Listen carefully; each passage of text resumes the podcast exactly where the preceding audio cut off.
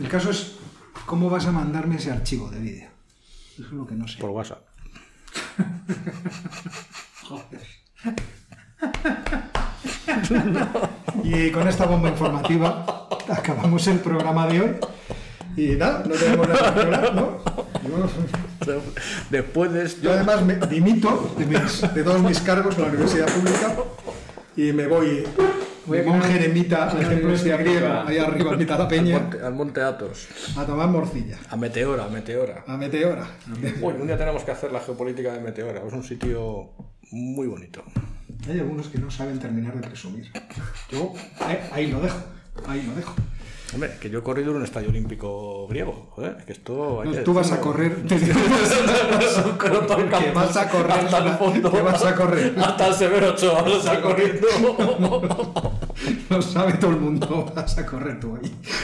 Bueno, pues bienvenidos a Geopolinómicos, vuestra tertulia de geopolítica, y hoy vamos a comenzar con una noticia de máxima actualidad, aunque cuando salga el programa a lo mejor ya ha perecido la actualidad de la noticia, que es el, el secuestro en el aire de un avión de pasajeros por parte del régimen, sí, del régimen. Hay gente que protesta cuando se habla del régimen de Lukashenko, pero es lo que es. Y nos va a hablar de esta noticia Ángel Rodríguez. Adelante, Ángel. Pues sí, efectivamente, Oscar. El domingo por la tarde, un vuelo de Ryanair que salía de Atenas y con destino a Vilna, a Lituania, una ciudad que está muy cerca de, de Minsk, fue en primero avisado por el, por el control del aeropuerto de Minsk que había que tenían que aterrizar en Minsk porque había una bomba una bomba a bordo y poco después le interceptó un caza MiG-26 de las Fuerzas Armadas bielorrusias que les contó hasta el aeropuerto.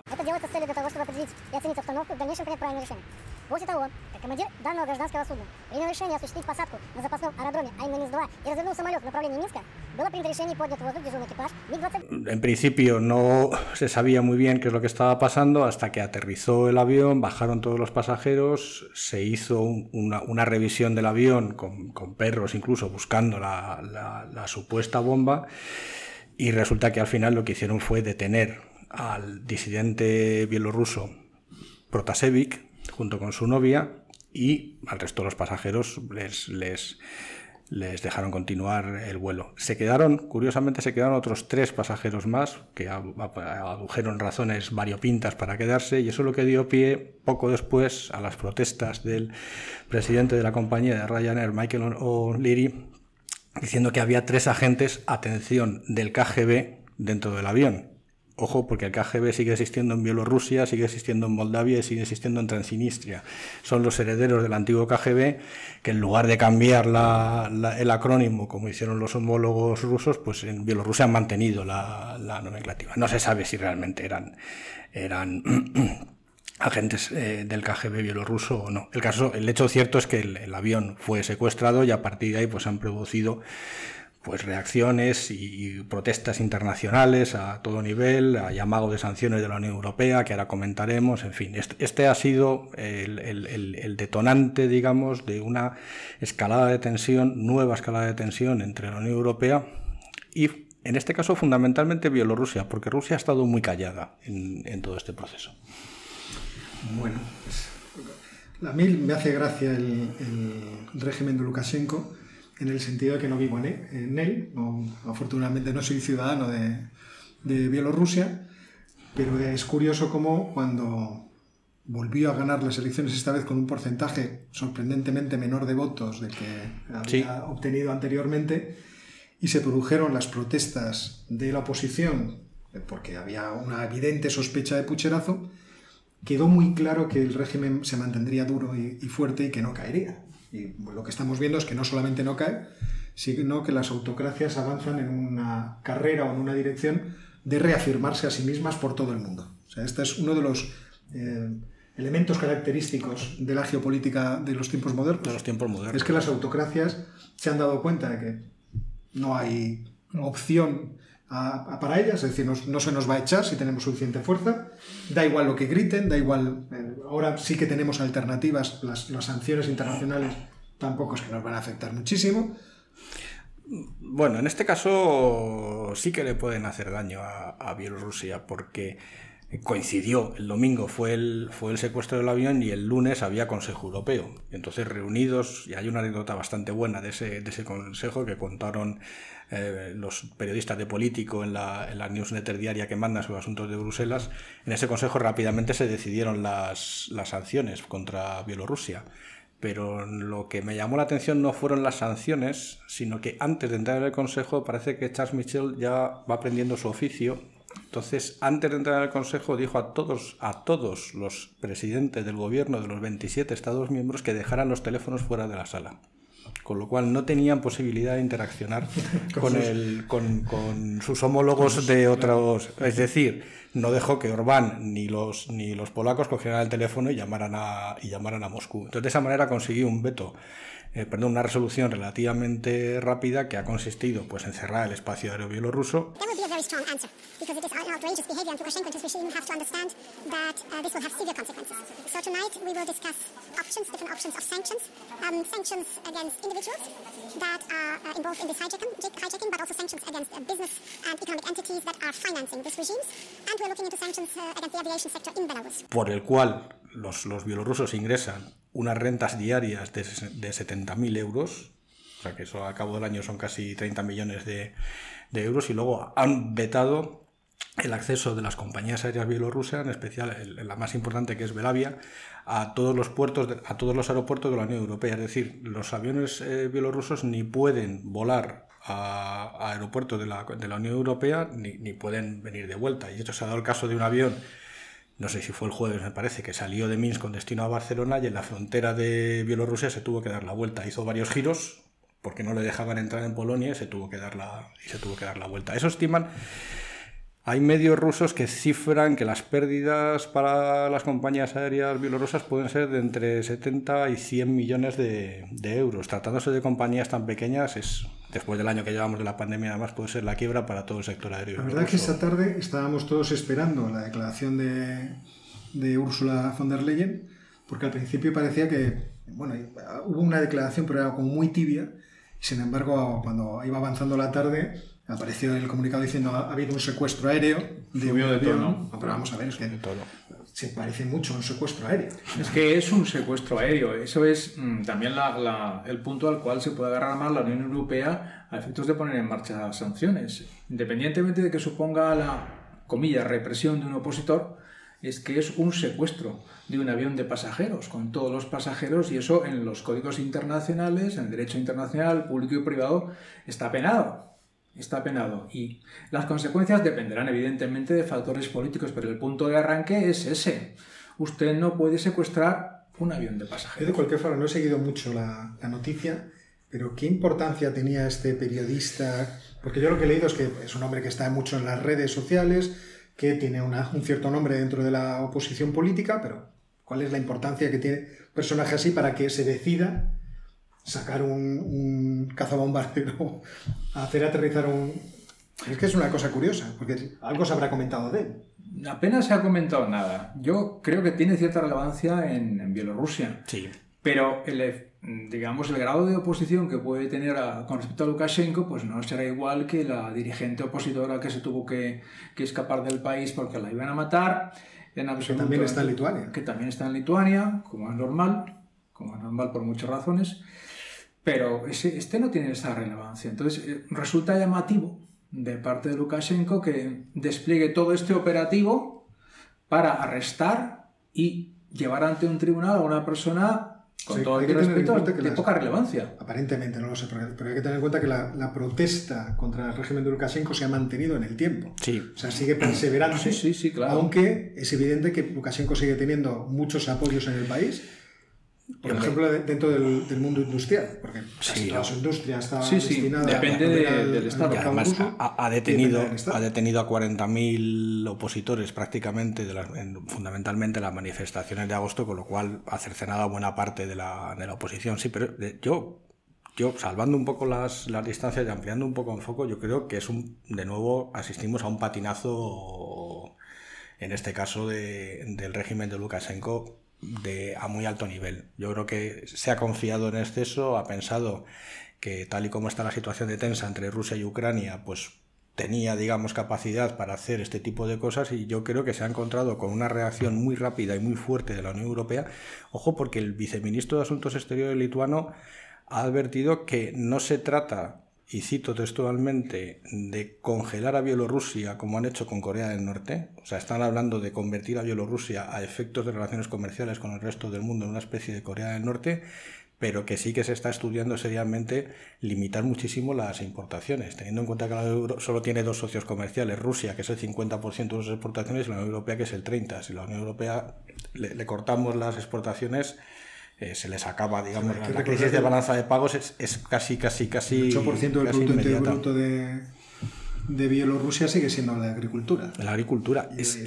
Y, no estamos hablando de Rusia, es decir, no es un país que tenga petróleo, es un país de tránsito para el petróleo ruso, pero no es un país que tenga petróleo. Entonces no, no se puede permitir este tipo de cosas. Máxime cuando la reacción desde Moscú ha sido muy tibia. O sea, le han dado su apoyo, o sea, han, creído su historia de que era una amenaza de bomba de Hamas, cosa que Hamas ha dicho que, que, se nos había perdido en el avión. Que, no hablan ruso y dejar, dejarnos en paz, que no tal. Eh, في بيلاروسيا لحركه حماس تهديد النقل هناك هي اتهامات باطله ولا اساس لها من الصحه حماس تحصر نشاط المقاومه ضد الاحتلال في الارض el, el drama es el, el, este chaval el, el opositor que es verdad que, que, es el único país ahora mismo europeo que sí que tiene pena de muerte y han, han ajusticiado a dos personas en 2019, a dos opositores, o sea que sí que es previsible que se enfrente a una, a una pena capital, no creo que lleguen ahí ni que se le ocurra llegar ahí, porque entonces sí que será su fin, probablemente, del, régimen de Lukashenko.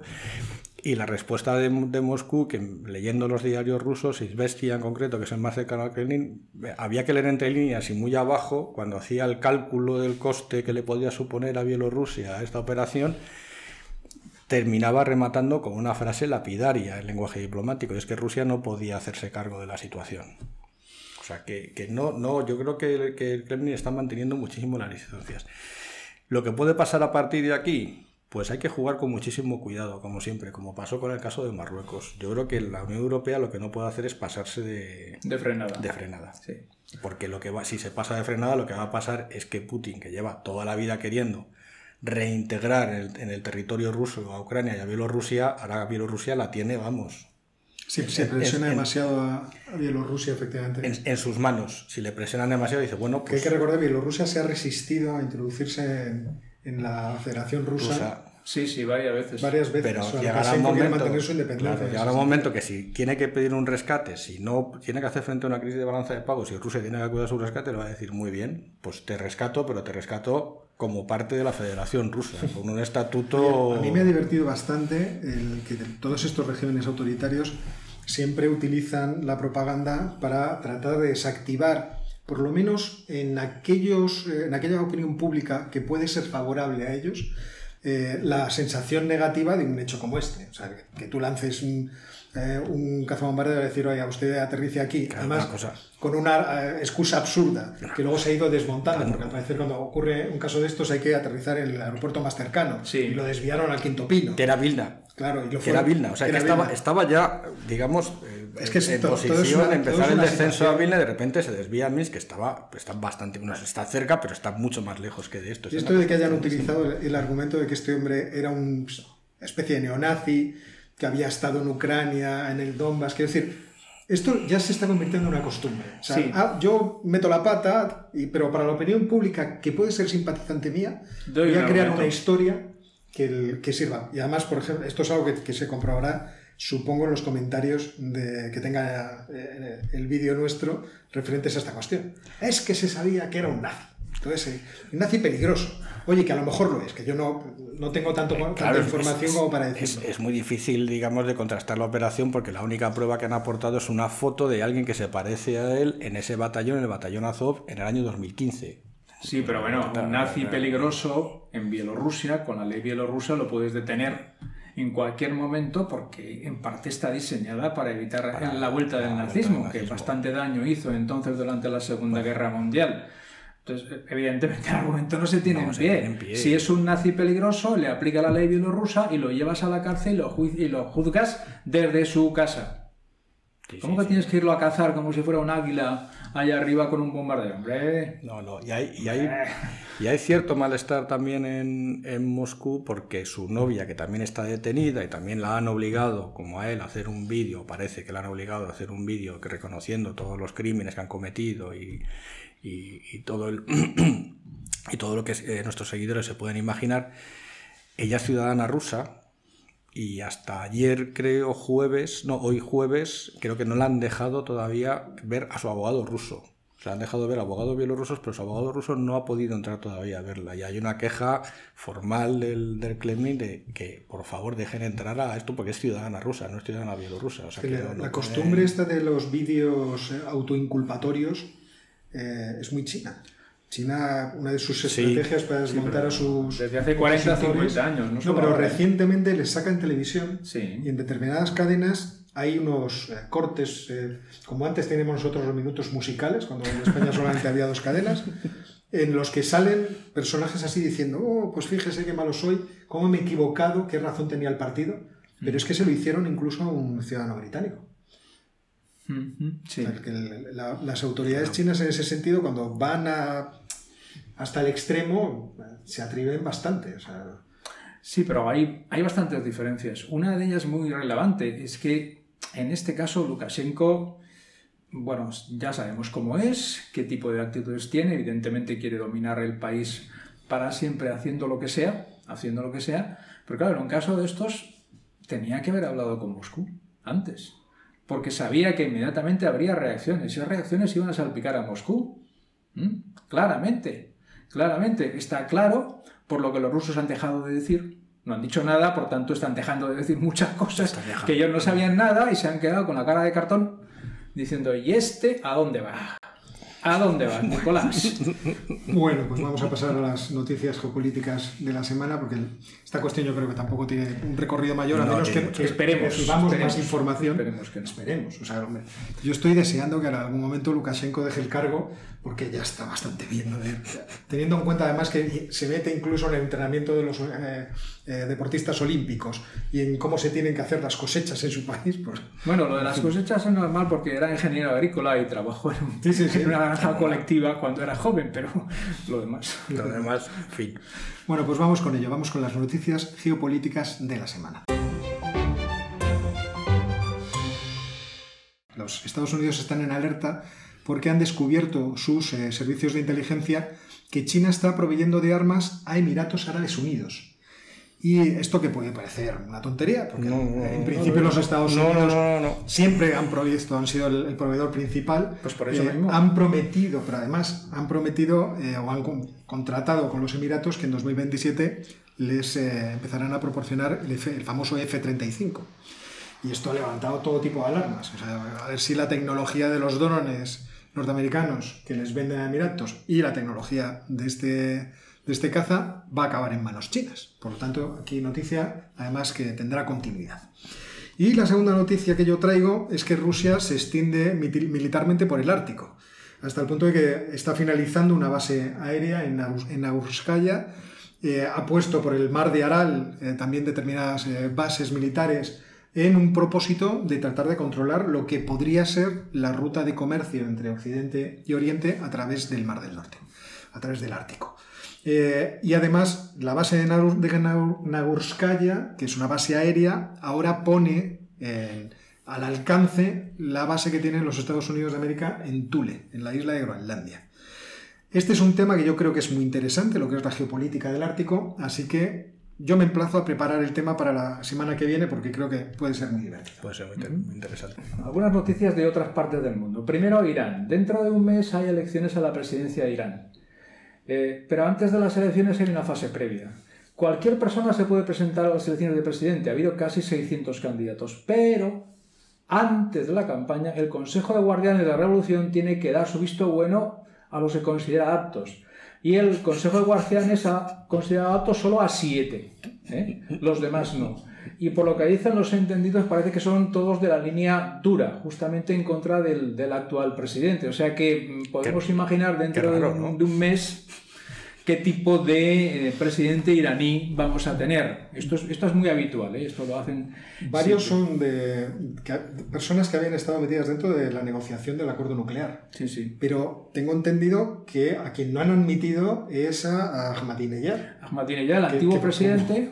Hubo tembleque, yo por lo menos tuve tembleque. "Pues otra vez de este señor. No, No, es que parece ser que Ahmadinejad es demasiado moderado. Pero muy difícil, es que es muy difícil de entender esto. Bueno, ya veremos en qué, bueno, sabemos en qué va a quedar. Cuando las elecciones será una noticia menor. Eh, otra noticia ahora totalmente distinta. En Argentina, Alberto Fernández, el presidente Alberto Fernández, está luchando, aparte de contra las secuelas de la COVID, contra las secuelas de los préstamos del anterior gobierno, que vencen ahora y Argentina no tiene dinero para pagarlas.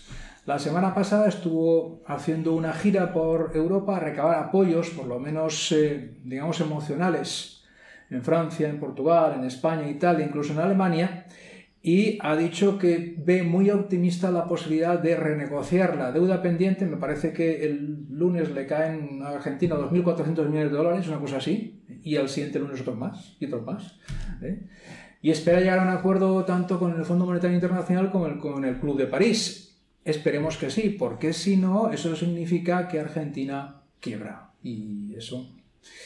Y la tercera noticia, totalmente distinta en, otro punto, en Myanmar, que hemos tratado varias veces, em, dentro de tres o cuatro días comienza el, juicio contra la anterior presidenta del país, Aung San Suu Kyi, que fue depuesta tras el golpe de Estado de la Junta Militar de otoño y a la que ahora acusan de algo así como utilización de aparatos informáticos importados sin permiso, una cosa así, pues, eh, como...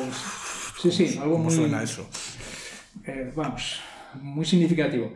Entonces, claro, el juicio, en cuanto se ponga en marcha, va a poner el foco mediático sobre Myanmar, donde hay un conjunto de grupos, los que apoyaban a esta antigua presidenta que está intentando crear un gobierno en la sombra, donde además empiezan a moverse las guerrillas en la frontera con China, en Yunnan, y no sabemos qué efectos tendrá esto, pero desde luego vamos a tener el tema otra vez encima de la mesa, con probablemente intervenciones del tipo que sea de Estados Unidos, de la Unión Europea, Dos noticias muy breves. La primera que ya tenemos fecha para la reunión entre, entre la muy anunciada reunión entre Biden y Putin, que va a ser el 16 de junio en Ginebra. No se ha, ha trascendido, digamos, la, la agenda de lo que se va a tratar, pero vamos, es previsible, lógicamente, porque además coincide con una reunión previa que va a tener Biden con los, con los 27 en, en Bruselas, que se va a tratar obviamente el tema de Ucrania y en general van a repasar todas las, toda la situación. Pero vamos, en principio, esta reunión, digamos que lo que parece que sienta el precedente de que se van a relajar un poco las, las tensiones entre, entre las tres partes, es decir, entre Estados Unidos, entre Rusia y entre la Unión Europea.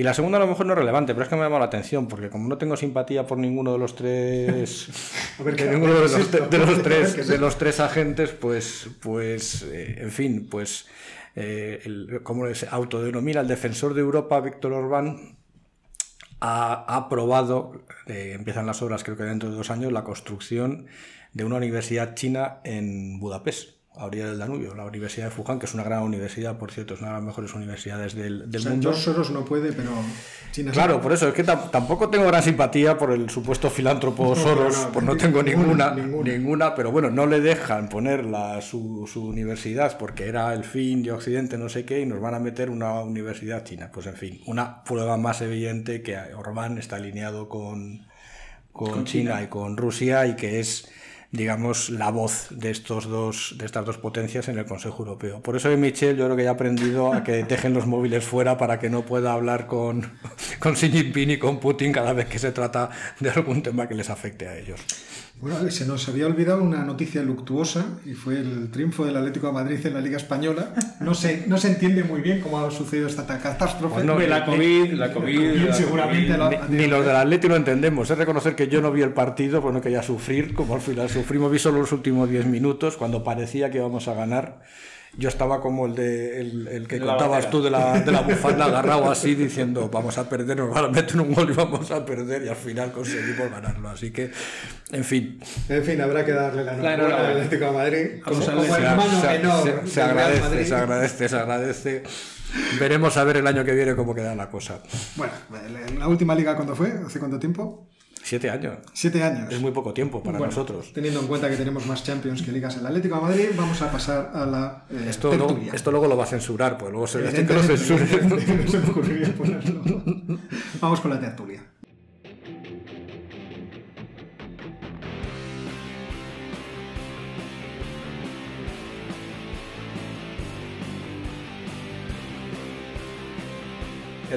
Tema con el cual vamos a empezar la tertulia es las relaciones entre El Salvador, Estados Unidos y China. Esto puede parecer un poco desequilibrado. El Salvador es un país más bien pequeño, poco poblado, Estados Unidos y China son dos grandes potencias. Pero hay algo que lo relaciona y que puede ser un indicio de cosas que vayan a ocurrir a medio plazo en la zona. Eh, ya hemos hablado de Nayib Bukele, presidente de El Salvador, de lo que está haciendo hasta el presente, pero ahora vamos a enfocarnos en sus, los efectos geopolíticos de lo que está haciendo. En febrero de este año estuvo en Estados Unidos, no le quiso recibir nadie de la administración Biden. Él era muy amigo de Trump, estaba muy de acuerdo con Trump que le apoyaba. Y no le, quisieron, no le quisieron recibir por una serie de razones. En, digamos, venganza, en abril él no quiso recibir a Alberto Zúñiga, que es el enviado de Estados Unidos que está tratando sobre el terreno los problemas de la migración de salvadoreños, hondureños y guatemaltecos a Estados Unidos, que ahora es el grueso de la migración. Bueno, pues él decidió no recibirlo. En cambio, a principios de mayo, la Asamblea Legislativa planteó y aceptó una propuesta de China para hacer una inversión de unos 500 millones más o menos de dólares a fondo perdido en distintas infraestructuras de El Salvador. Eso es lo que se sabía. Se planteó, se aprobó por la Asamblea, lo que luego se está sabiendo es que hay una compañía china que tiene permiso para hacer una zona de libre comercio en el sur del país, entre dos puertos muy cerquita, muy cerquita, con una comunicación muy directa con Honduras y con Nicaragua, en un territorio que son pues unos 20.000 kilómetros cuadrados, un poco más, Mm, pues, no, perdón, do- 2.500 kilómetros cuadrados, que es la décima parte de la extensión del país, y que piensa gastarse 28.000 millones de dólares. ¿En qué? En una zona de libre comercio, un puerto, un aeropuerto, eh, resorts turísticos, etcétera, etcétera. Claro, no se saben los, los términos del acuerdo, en sentido, pero está claro que la compañía va a tener casi manos libres para hacer lo que considere oportuno en ese territorio, que repito, es más del 10% de la superficie del Salvador. ¿Eso qué significa en términos geopolíticos? Que el presidente de Salvador se está separando o se está enfrentando a Estados Unidos, mientras que se está acercando a China. Y eso es lo que queremos tratar aquí en la tertulia. Vamos a ver, a mí me parece que hay una simetría, no sé hasta qué punto esa simetría se puede considerar real, entre la política que tienen los Estados Unidos en el sudeste asiático y los avances, que en principio me parecen tímidos, porque generalmente son anuncios, Sí, pero que no acaban de materializarse, de una presencia económica muy potente de China en Centroamérica. Pues se comentó como en el segundo canal de Panamá que se quería construir, el. Panamá de Nicaragua que se quería construir, pero al final yo No las inversiones no se ven. Eh, por ejemplo, ahora eh, esta zona económica especial me parece que tiene un coste económico 28.000 tremendo. millones. No eran 23.000, yo creo que, que 28.000 es que se me hace muchísimo. Sí. Ah, Bueno, 23.000 se me hace también el colmo. Es una barbaridad. Una- es una barbaridad. Porque hemos visto, al analizar eh, la ruta de la seda o las rutas de la seda nuevas que está estableciendo China, proyectos de esta envergadura en sudeste asiático que tenían más sentido económico debido a la gran cantidad de población que rodeaba esos proyectos. Y al tráfico. Claro, el- por ejemplo, el proyecto de, de Kokong, de una zona especial de, de comercial, o el del puerto de Kiokpiu en, en Myanmar, tenían más sentido en, en relación a la población que, que- que circunda esa región. Yo monto un gran emporio turístico, o, o el que querían montar en el estrecho de Malaca, por Sí. ejemplo. Monto un gran emporio turístico, pero en un sitio que está rodeado de cientos de millones de personas. Hay que recordar que, bueno, Y cerca de China, cerca de los China, chinos pueden ir ahí. Exactamente. En, en el caso de El Salvador, El Salvador está rodeado en Centroamérica de una población de cuarenta y pocos millones de, de habitantes, me parece. Sí, sí. Es verdad que tiene luego México cerca, son 80 millones, pero queda un poco a, a trasmanos, por así decirlo, de, de esos grandes eh, flujos de eh, turismo y de, y de Y comercio. los comerciales, pues claro, evidentemente está en la costa del Pacífico, por mar es relativamente fácil, pero llevar productos allí es para llevarlos después a dónde.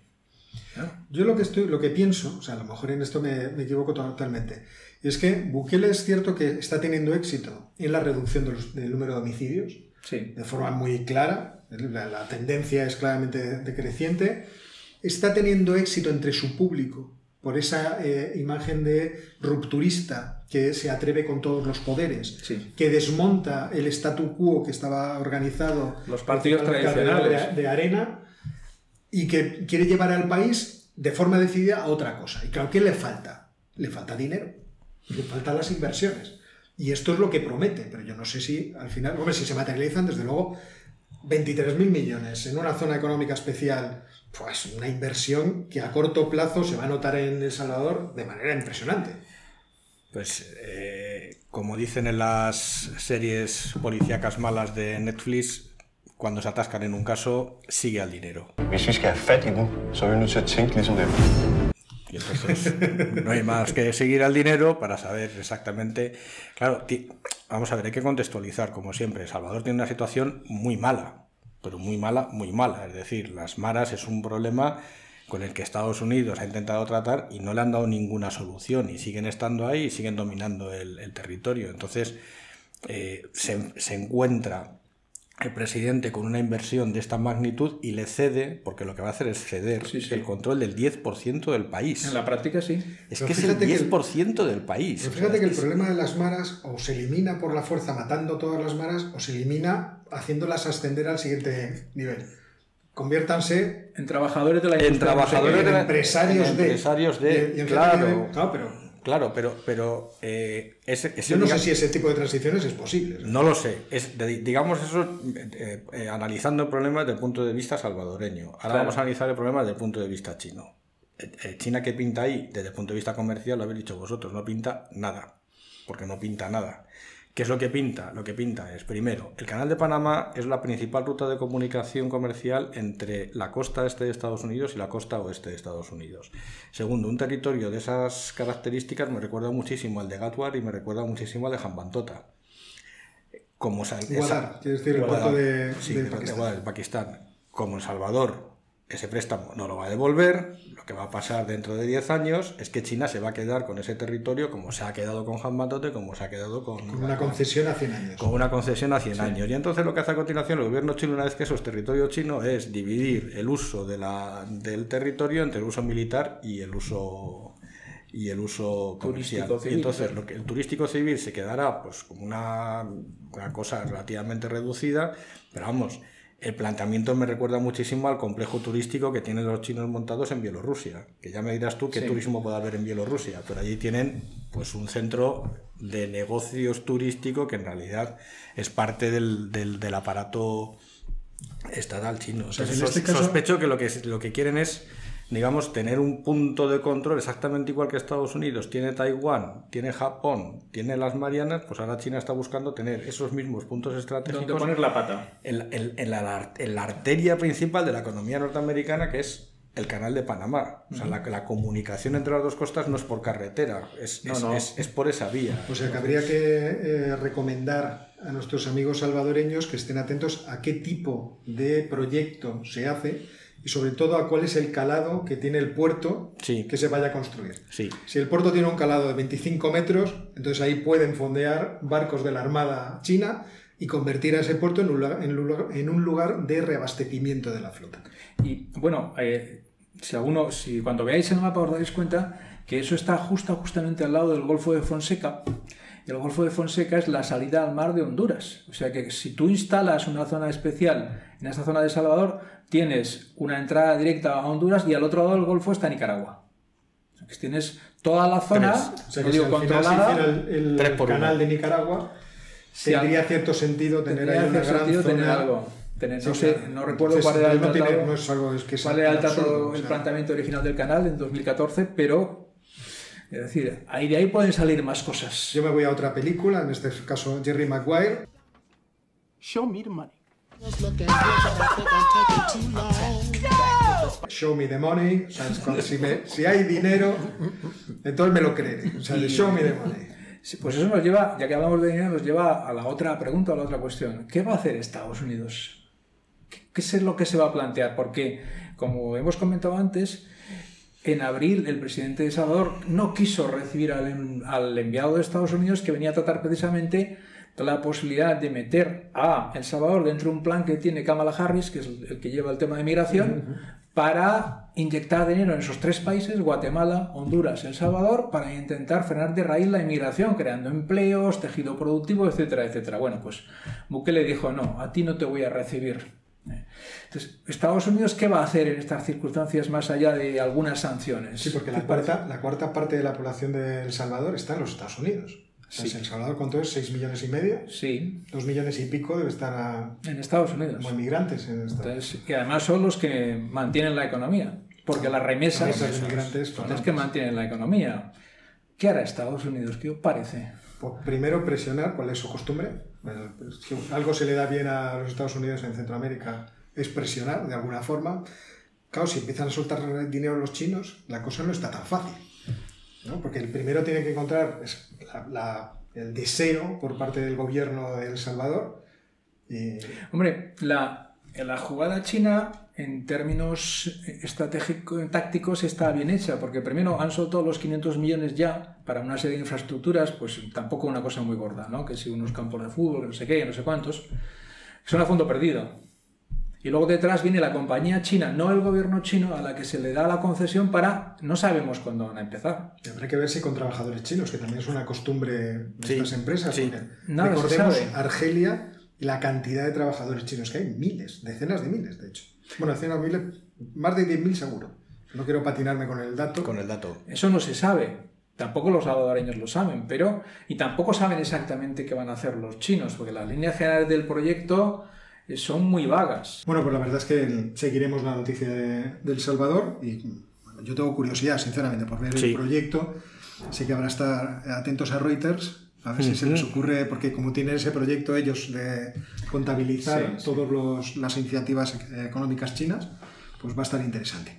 Y ahora vamos a pasar a otra cuestión que en realidad, bueno, pues los que sigan el canal ya vieron seguramente el, cana- el, el vídeo que, que publiqué el miércoles pasado, pero me gustaría saber la opinión de, de mis colegas.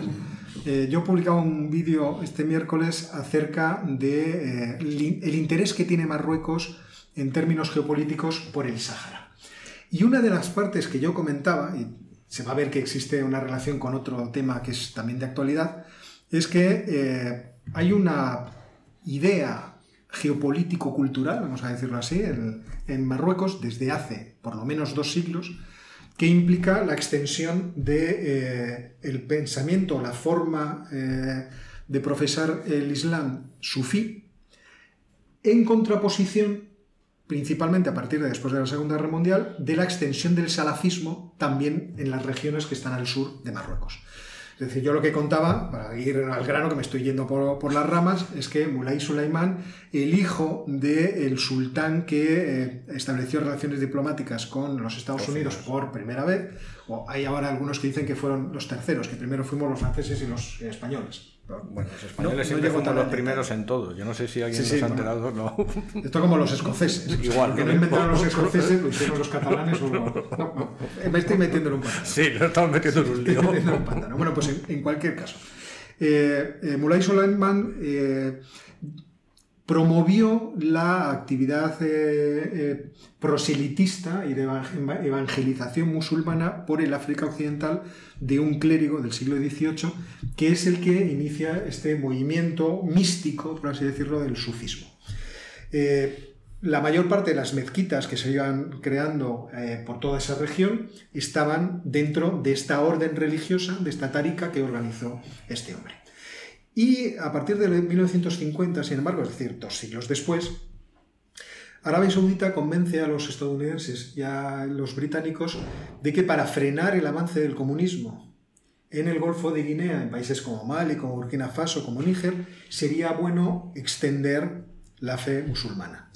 Y lo hacen bajo la versión del salafismo wahabita, ¿eh? que, que pasado el tiempo se va transformando en estos movimientos radicales islamistas. No estoy diciendo que Arabia Saudita tenga la responsabilidad en haber creado este tipo de derivas, sino bueno, a veces las dinámicas socioculturales son complicadas.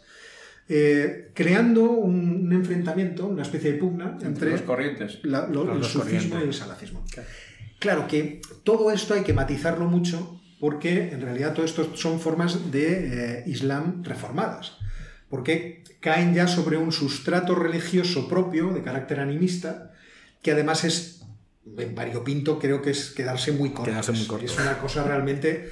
eh, no tengo aquí la referencia del libro que me leí eh, cuando me operaron a mí de la cabeza, porque me lo, me lo leí además en el hospital, en donde se hablaba de las eh, de manifestaciones culturales y las como- eh, como- cosmovisiones de las múltiples etnias que existen por, el, por, por- por esta zona del mundo, por el África, eh, por lo que llamamos el África occidental. Entonces, eh, esta semana de repente tenemos la noticia de que, eh, en fin, como ya empieza a ser costumbre en Mali, hay otro golpe de Estado. El año pasado tuvimos un golpe de Estado, golpe de Estado que lo que trataba era de acabar con el eh, reinado, vamos a decirlo así, por el gobierno de, de Boubacar eh, Keita, y ese golpe de Estado se ha hecho a sí mismo un golpe de Estado, ahora mismo por el coronel Assimi Goita, que es quien había protagonizado el de 2020. En 2020 tumban a, Keita, organizan un gobierno de transición, el gobierno de transición en mayo decide echar a dos de los promotores del golpe de Estado del gobierno y de repente tenemos otro golpe de Estado. Y aquí en Mali yo creo que se refleja muy bien este combate, por así decirlo, cultural. Porque Mali es un país muy variopinto desde el punto de vista cultural, muy variopinto desde el punto de vista eh, religioso, y donde en realidad se está disputando qué mundo va a, a triunfar. A triunfar. Si el mundo salafista o u otras versiones reformadas del Islam. Entonces yo creo que, que la, la tesis que yo planteaba es una tesis un poco, quizá enloquecida. Había una segunda parte, que es el interés que tiene Argelia con el Sáhara Occidental, porque podrían tener una salida al Atlántico debido a que tiene frontera Argelia con el Sáhara Occidental, eh, muy pequeña en realidad, es una de 40 kilómetros, pero podría servirle. Vete a saber cómo, o sea, habría que ver geográficamente cuáles son las posibilidades. Pero para sortear el control del estrecho de Gibraltar que podía tener eh, eh, Marruecos también sobre, sobre ellos. En fin, a mí me parece una, una tesis interesante. No sé si podemos hablar de estas cuestiones. Sí, poder podemos, pero algunos sabemos poco. Pero bueno. Eh, Jorge sabe bastante de esto, ¿eh? O sea, no, a mí. mm, Es que son-. Vamos a ver, el tema de Malí es un poco distinto, porque si os fijáis alguna vez en el mapa, veréis que las fronteras de Malí están hechas a- con lápiz y regla, o sea, como si las hubiera dibujado yo más o menos, ¿eh? sin saber muy bien por dónde pasan las líneas. Con lo cual, la gente que vive ahí, lo de las fronteras, mm, no le hace mucho caso. Y lo que es la población de Malí se asienta ¿dónde? Pues lo más al sur posible, lo más lejos posible del desierto que se está expandiendo. Lo que hay en el desierto lo controlan los tuaregs, en gran medida, los pastores. Y a veces también grupos yihadistas, ya hablamos de esto en una de las- uno de los programas. Entonces, es el sur de Malí, la zona que más o menos está poblada, que, como decía Oscar, es una frontera entre, desde el punto de vista cultural entre el Islam y los animistas que están más al sur. Algunos son cristianos, otros son animistas. Es decir, el Islam ha conseguido llegar al Sahel, pero no ha conseguido, le ha resultado muy difícil extenderse por las zonas tropicales de jungla que están más al sur. Entonces, ahí lo que tenemos son muchos grupos distintos, religiosos, tribales, etcétera, etcétera, que se están disputando el dominio de esa zona que, por otra parte, está siendo amenazada por la expansión del desierto. Es decir, las áreas donde se puede vivir se están reduciendo mucho. Lo que parece que les interesa es la franja sur de Mali, que es la que es fronteriza con los países que dan al Golfo de Guinea. Dentro de eso, hay que tener en cuenta que en su momento el Islam lo que hizo fue, hasta cierto punto, unificar tantísimas tradiciones distintas que había culturales, las unificó el Islam. Evidentemente algunas cosas subsisten, pero consiguió una capa de unidad cultural, ideológica, etcétera, etcétera, que les da cierta fuerza, que elimina los particularismos, pero no elimina los enfrentamientos internos, que para nosotros nos caen, pues, eh, lógicamente nos caen lejísimos, son distintas versiones del Islam. Entonces, esto yo lo veo más bien como un... El tema de Malí lo, vi como, lo veo como una forma de intentar controlar la franja sur del país, que es la que tiene recursos. Bueno, el otro día cuando tú explicabas en qué consistía el, el Sahel, eh, si uno coge un, o mira, más que coger, si uno mira el, mapa de, Mali, y logro que esto me responda, voy a empezar porque Eh, yo el otro día estaba pensando, eh, a pie de la, de la explicación que nos diste el otro día de- del Sahel y viendo el mapa de Mali, que precisamente es- esa diferencia es muy clara. El- todo lo que es el norte, de esas, bueno, es una especie de triángulo pintado sí. a, car- a escuadre cartabón, eh, que es desértica, es donde están los tuaregs y es, por así decirlo, la, la- la zona revoltosa. ¿vale? Se logró eh, recuperar en cierto modo eh, eh, Tombuctú y algunas de las localidades del norte y establecerse ahí. Y luego más al sur, ahí es donde encontramos, en fin, un mosaico. eh, pero lo voy a leer porque obviamente no, no me recuerdo todos los nombres.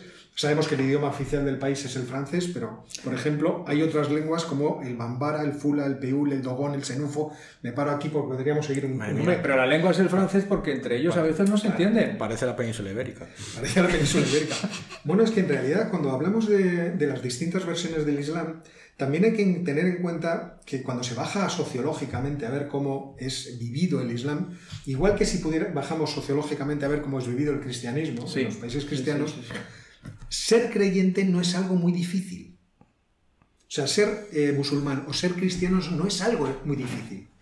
En el caso de ser musulmán tienes que rezar cinco veces al día, que me parece bastante exigente desde el punto de vista cristiano, pagar el, el impuesto anual y viajar una vez en tu vida A la Meca. a la Meca. En el caso de ser cristiano tienes que ir una vez a la semana a misa.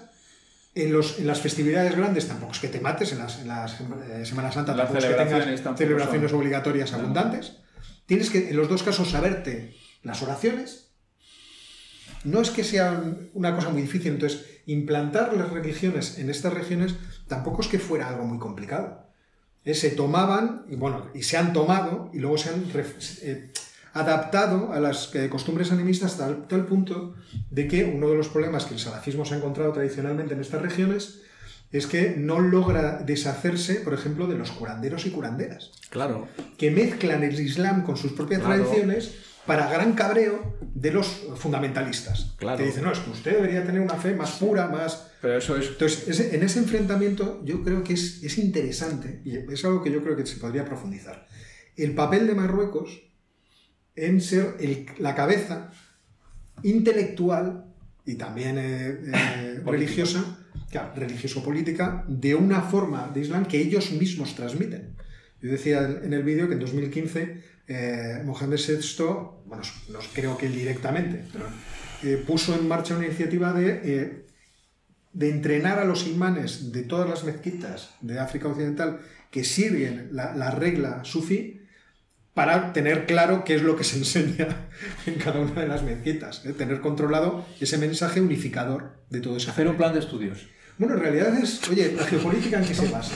La geopolítica en qué se basa. Se basa también en, Que me llame la mí. en un espacio espiritual, en un espacio, en un espacio de, de creencia. Sí, bueno, a este respecto eh, hay una cosa que apunta en esa dirección. Como me imagino que sabéis, el rey de Marruecos es también comendador de los creyentes. Sí. Es decir, la máxima autoridad religiosa en el ámbito marroquí y hasta donde llegue su versión Su del versión Islam. del Islam.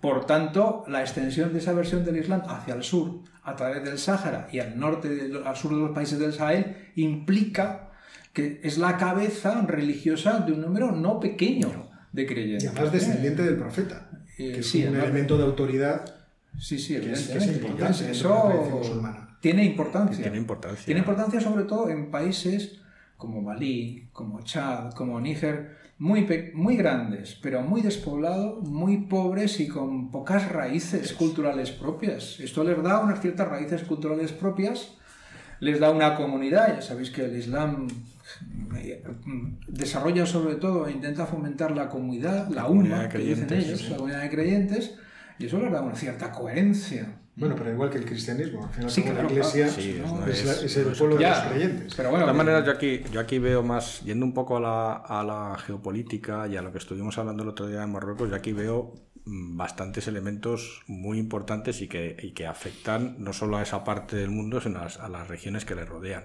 O sea, en primer lugar, yo creo que como continuación del análisis que hicimos el otro día, efectivamente los problemas de Marruecos no están al norte del, del Mediterráneo, sino que están al sur de su frontera. Y su frontera del sur es una frontera muy complicada, más allá del Sáhara Occidental, que yo creo que en este caso y en general se puede decir que para ellos es vamos a decirlo así, no, no se me entienda algo anecdótico como algo sin importancia, pero digamos que desde el punto de vista de, de, lo que estamos hablando aquí, no tiene nada que ver con la rivalidad regional que tiene con Argelia, que tiene Mauritania cerca y que tiene Mali prácticamente a las puertas. Es decir, lo que intenta es... Todas ellas zonas que podrían haber formado parte del Gran Marruecos. Del Gran Marruecos. Entonces, el, el bueno, es que de hecho, de hecho eh, en la Edad Media, que la conocemos aquí desde el lado español, eh, los almohávides, los almohades, todos, todos estos salieron... venían de Marruecos o de Mauritania, o de, Mali, de, todas las zonas musulmanas eran, eran, ese, ese, mundo que sigue existiendo todavía de, las, de los pastores que viven al borde de las regiones agrícolas y que son o si han sido siempre grandes guerreros a caballo. Entonces son esas oleadas que traban. Claro, ¿qué es lo que pasa? Lo que pasa es que Mali, lo que pasa, los, los, golpes de este, la sucesión de golpes de Estado en Mali, que yo en algún momento ya me he perdido de cuántos llevan. Llevan pocos, son cinco, pero dos muy recientes. bueno, pues ¿eh? bueno, yo no, o sea, me, me, he perdido los recientes, ¿no? Vamos a ver, ya, ya la, la, tragedia, porque es una tragedia realmente, la tragedia realmente no son los golpes de Estado, la tragedia es que nos encontramos ante estados que es que no son estados realmente, no tienen control sobre el territorio y en realidad lo que estamos hablando son de luchas entre clanes dentro de algo parecido a lo que se puede entender en Occidente como un aparato estatal para hacerse con el control de retazos de aparato que tiene un control extremadamente reducido sobre el conjunto del territorio. Es decir, no tienen control en esa frontera que vemos allá Escuadra de Cartabón, que seguro que trazó algún geógrafo francés desde su despacho de París, no, no, no, hay, no hay una frontera como tal, no existe el concepto de frontera, ni, ni muchísimo menos. Entonces, digamos, pero eso quizás afecta más, como decías tú muy bien, Oscar, al, al sur de Mali, que es, el, que, es, que es el sur ya pegado a las zonas eh, de, Sí, más, más ecuatoriales.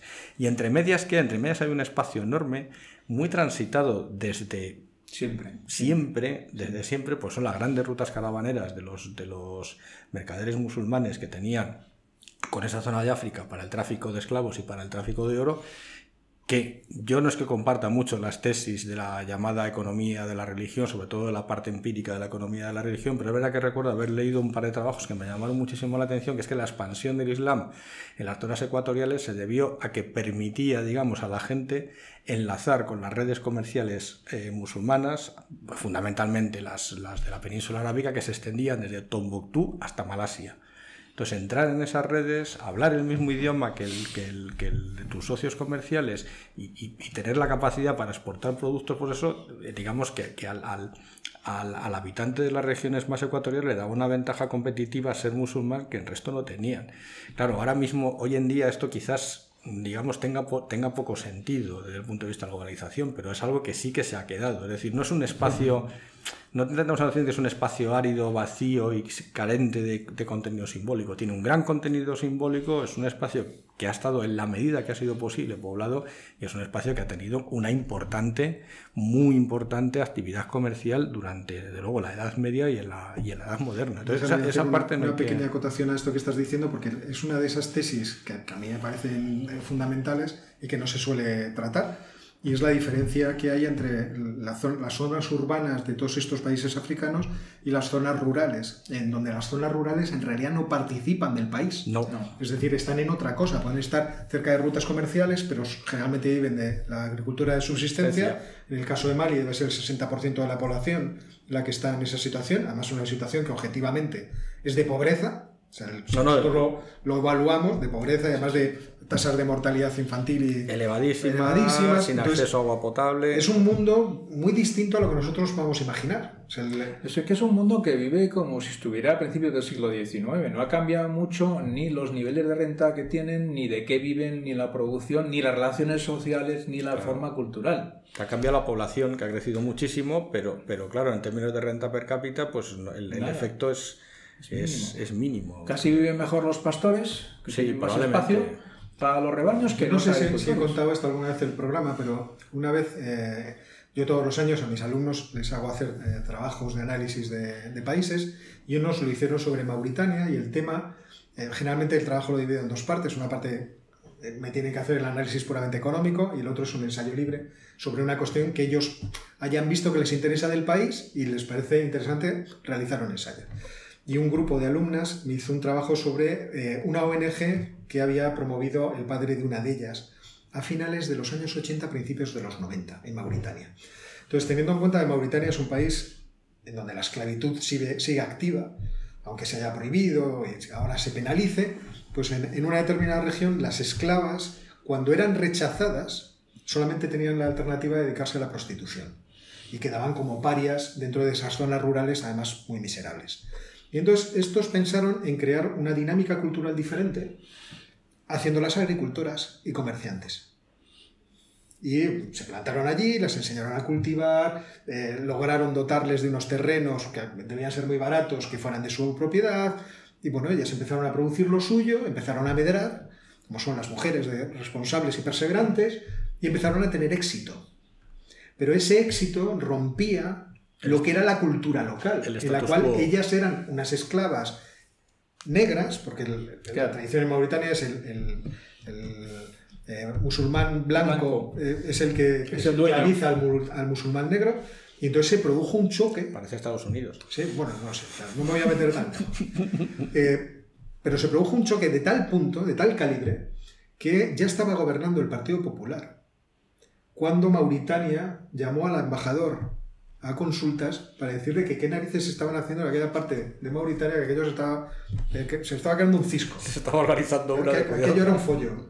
Y entonces tuvieron que quitarles la subvención. El Ministerio de Asuntos Exteriores le quitó, o sea, eliminó el, el proyecto que era subvencionado por- con dinero público porque estaba produciendo un, un conflicto diplomático.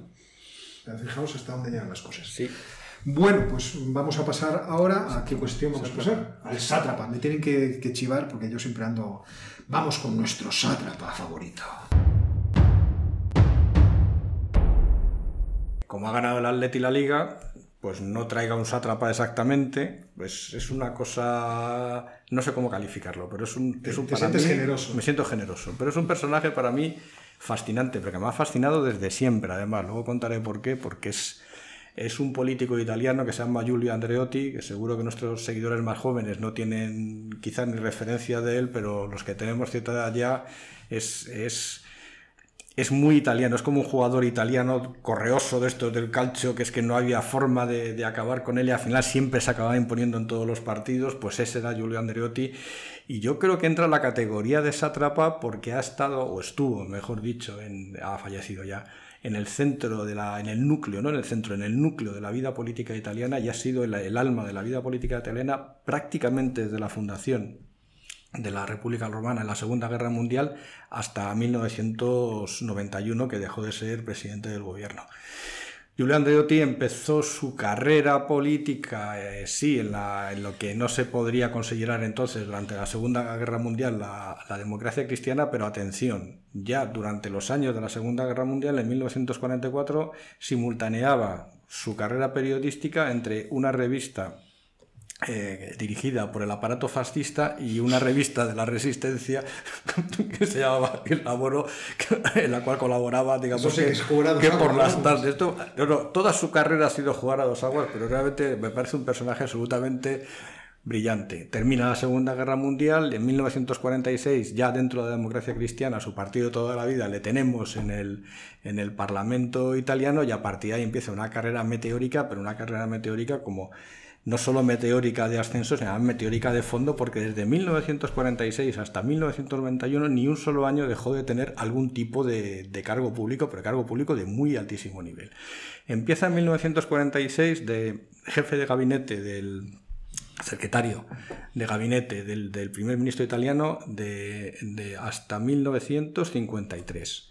O sea, fijaros el nivel de poder que tenía, que fue el urdidor del decreto del himno actual de Italia. O sea, ya con eso ya os puedo dar una idea del, del grado de poder que tenía. Bien, llega un momento transicional en el año 53, año 56, la democracia cristiana italiana Alcide de Gaspieri deja, de, deja la dirección del partido y en ese momento Andreotti empieza ya a ganar posiciones, pero vamos, a ganar posiciones, se quita de encima a los seguidores de, de, de Gaspieri, se logra colocar más o menos entre los del siguiente líder que fue Amintore Fanfani, pero rápidamente también se deshace de ellos. A la vez fue ministro de Defensa. Como ministro de Defensa fue responsable de desactivar un intento del golpe de Estado de un, de un general neofascista italiano donde los archivos de todo aquello no se sabe cómo desaparecieron misteriosamente de los servicios secretos italianos y acabaron en manos de la logia masónica de, P2. de, de P2 de Geli. Y ahí, ahí se cierra la investigación porque no se sabe nada más. Entonces sigue, digamos, en el año 1960, de nuevo, no se sabe muy bien cómo aparece como organizador, en el comité organizador y dirigiendo los Juegos Olímpicos de, que se celebraron en Roma en aquel año. O sea, es que va encadenando, digamos, todo tipo de circunstancias. Bien. Ya por fin su momento estelar llega en 1972, cuando ya le encargan eh, formar gobierno, que tiene además el récord de ser el gobierno más breve de la historia de Italia y probablemente del mundo, porque solo duró nueve días. Pero bueno, es muy curioso porque aunque ese primer gobierno duró solo nueve días, se reenganchó inmediatamente en el siguiente gobierno y fue capaz de hacer un gobierno que al final duró otros dos años más. Termina ese primer periodo como primer ministro al final, como es tradición los gobiernos italianos, pues al año, año y medio, dos años como mucho caen. Está, Draghi está durando mucho ya. Y en, en 1900, en 1976 de nuevo amaña una amalgama de partidos, todo esto en los años, lógicamente, que se, se producían eh, coaliciones absolutamente inexplicables dentro de la, de la derecha y de la izquierda italiana para que no gobernaran los comunistas, que eran siempre el partido más, más, Más votado. Entonces consigue y al final llega la, llega la esta. Ojo, en esta vez ya con el apoyo del propio Partido Comunista. O sea, ya había conseguido, digamos, domesticar a- al, al Partido Comunista Italiano, que era muy, muy radical, era muy, muy pro-estalinista y poco a poco se fue, con Enrico Berlinguer, se fue haciendo más de las tesis, igual que el Partido Comunista de España, de las tesis del, del eurocomunismo. Entonces ya, ya empezó ahí a tener ese, ese protagonismo. Y ya el golpe final fue en 1989, que fue por tercera vez primer ministro de Italia, y es cuando viene el momento mágico en el cual las negociaciones famosas con el pentapartito, que ya tenían que ponerse de acuerdo cinco partidos en Italia, que aquello era misión imposible, las negociaciones duraron mucho. Yo recuerdo, me fascinó porque yo rec- recordaba ver aquellas imágenes en televisión y de aquellos años, yo tenía 13 o 14 años, se me quedó grabada un, un comentario de un, de un comentarista de, de la televisión española no, no, no se llega a acuerdo, no, no se llega a acuerdo. Y ya por fin dice, se ha debido llegar a un acuerdo porque se le ha visto a Andriotti sonreír. y salía con una sonrisa y ya, efectivamente consiguió armar un gobierno con el, con el pentapartito que duró obviamente de 81 al, al 92, no duró mucho más y entonces ya cuando le, cuando le hicieron eh, senador vitalicio, por supuesto. Luego tiene una vida paralela muy interesante también, porque en sucesivos juicios parece ser que quedó demostrado los contactos que tenía con la, con la mafia, pero por cuestiones procedimentales nunca se le llegó a condenar, lo cual era otra de estas cosas, No, sí fue condenado. A 24 años, de, yo recuerdo. pero, pero, pero, Bueno, solo por una, una postilla, porque me acuerdo, ¿os acordáis de aquel famoso programa de la RAI, Porta a Porta? Sí. mm, Pues en Porta a Porta yo he visto a Andreotti el día después de salir de la cárcel. Debió estar un día o dos, o como mucho. ah, bueno, sí, claro. Como era Andreotti, él se presentó allí en el presentó. programa Porta a Porta, como siempre aquel programa que tenía a un grupo de expertos o de políticos y a una experta o política que solía ser una mujer de belleza espectacular que no sabía de dónde salía en el típico elemento que tienen todos los programas italianos. O sea, hablan del machismo. Como de distracción. de- como distracción. Y entonces una de esas tuvo una de sus frases, que tuvo muchas frases memorables, pero tuvo una, una frase genial que fue, creo que, salvo las guerras púnicas, que era demasiado pequeño para, para estar allí, me han echado la culpa de todo lo que ha pasado, de todo lo malo que ha pasado en Italia. Y este es nuestro sátrapa de, Nos nuestro atrapa sátrapa de absolutamente oro, que es apasionante. apasionante, pero Bueno, apasionante. eh, nos queda solamente de pasar al, al libro, ¿no? El- Sí. Así que vamos a, a ir, vamos a ir a la referencia bibliográfica de la semana. Bien, la referencia bibliográfica es este libro de Robert Kaplan, ya os presentamos uno, este es más clásico, La venganza de la geografía, Eh, Sabéis que Kaplan es un geopolítico de los más conocidos en Estados Unidos. Se ha dedicado a eso toda la vida, se sigue dedicando a eso y de paso ha sido asesor de varios presidentes, sobre todo demócratas, pero también republicanos, porque para eso estaba dispuesto a hacerlo todo. Este es un libro muy denso, muy amplio, muy bonito para el que le interese entender acerca de geopolítica, pero mm, complejo. Trata muchísimos temas. El tema principal es el siguiente. A veces se ha supuesto desde determinadas instancias, y él piensa sobre todo en Estados Unidos, que las decisiones que se toman en los despachos se hacen efectivas directamente en la realidad. Y Kaplan dice no. La realidad tiene una serie de invariantes que limitan la capacidad de tener efecto de las decisiones y la condicionan. Y una de las invariantes fundamentales es la geografía. Los ríos, las montañas, las cordilleras, etcétera, etcétera. Por eso el, título es La venganza de la geografía. Si nos olvidamos de la geografía, de la geografía física, de la climatología, etcétera, etcétera, podemos cometer muchos errores tomando decisiones en términos geopolíticos. Y es lo que hace en el libro son dos cosas. Por un lado, revisa a los grandes geopolíticos de la historia, algunos de los cuales hemos traído aquí, como Mackinder o Spigman, y por otro lado, analiza los determinantes geográficos de las grandes zonas del mundo, la Europa occidental, Rusia, la India, China y Estados Unidos y determina que lo que él dice, su tesis principal, en la cual yo lógicamente estoy de acuerdo, es que la geografía no determina el destino de las naciones y los pueblos, pero lo limita y lo modifica. Y sobre todo que las cosas no se pueden hacer contra la geografía. Si tienes que tomar decisiones que afectan y van en contra de las limitaciones de la geografía, no lo vas a conseguir. ¿eh? Si tú, por ejemplo, quieres conectar, solo un ejemplo, Chile con Brasil, pues lo siento, pero por medio estamos antes. Es lo que viene a resumir aquí Kaplan y eso pasa igual para muchas otras zonas del mundo. Solamente una para hacer referencia porque estamos hablando constantemente de China. China es un país enorme, tiene la dimensión de Europa, tiene más habitantes que Europa, pero hasta cierto punto, y él lo muestra, está rodeado de una serie de zonas desérticas. Al oeste los desiertos de Asia Central, al norte los desiertos poblacionales y climatológicos de Mongolia, de manera que la zona de expansión de China era solamente hacia el sur de China, que es donde lógicamente han ido los chinos, y no tiene más. Luego eso determina o modifica lo que puede hacer China en esta situación en la que estamos ahora, en la que se habla tantas veces de la economía, de la, digamos, dominancia o del ascenso de China como política mundial en, el plano político. Puede hacer muchas cosas, pero tiene que tener en cuenta su geografía física, que eso la limita y las relaciones que tiene con los países.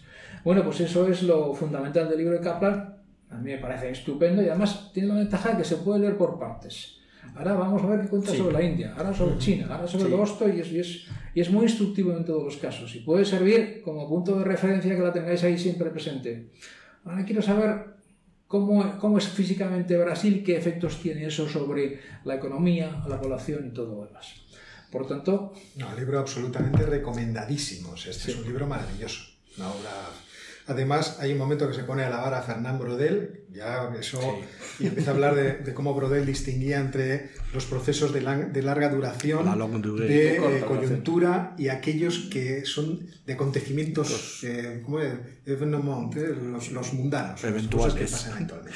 Tiene, tiene el, nombre en realidad, porque tiene, tiene su historia, la venganza de la geografía, porque es, es un momento que muchos de vosotros, los que nos siguen, probablemente no, no hubieran nacido, que es un momento en el cual parecía que Estados Unidos llegaba a tener el control absoluto del, del, mundo y que con el uso de los portaaviones y con el uso de los bombardeos, a los bombardeos estratégicos a larga distancia, digamos que podía influir en cualquier zona de la Tierra, en cualquier momento a voluntad cuando quisiera. Era una sensación de impunidad la que, la que vivía en los años 90 fundamentalmente, que probablemente no se va a repetir. Y, la, tesis suya es, muy llamativa porque dice, nunca, jamás tuvimos ese poder, era un espejismo total y absoluto porque la geografía seguía mandando. Entonces luego es verdad que Afganistán e Irak han demostrado que efectivamente la geografía manda y que no tienen el alcance ni el, ni el poder que pensaban tener. Entonces, pero su tesis no es, no, es, no es tanto por la debilidad de Estados Unidos, sino que es tanto, efectivamente, como ha dicho Jorge, porque la geografía sigue mandando y sigue mandando mucho, además de inter, además, aparte de Internet y de las, y de Sí, las sí. estratégicas. Bueno, pues para terminar el programa de hoy, yo voy a volver a, a- Bueno, no es que vaya a volver, pero voy a contar una pequeña tontería. Eh, seguramente hoy, como estamos viejunos hablando de, de estas cuestiones, eh, nuestros eh, espectadores habrán visto las películas del Padrino. En El Padrino 3 hay una escena en la que uno de los... eh, eh, como se dice, los asesinos, los, Sicarios. los sicarios. Uno de los sicarios de, de Corleone va a asesinar a uno de los famosos mafiosos que estaban en su, a su alrededor y que le había traicionado. Y le mata con unas gafas. Es una forma de, de Sí. asesinar que nunca habíamos visto. ¿eh? Sí. Le clava las gafas Sí. en un ojo Sí. y le dice una frase que es eh, el poder obnubila a quien no lo tiene.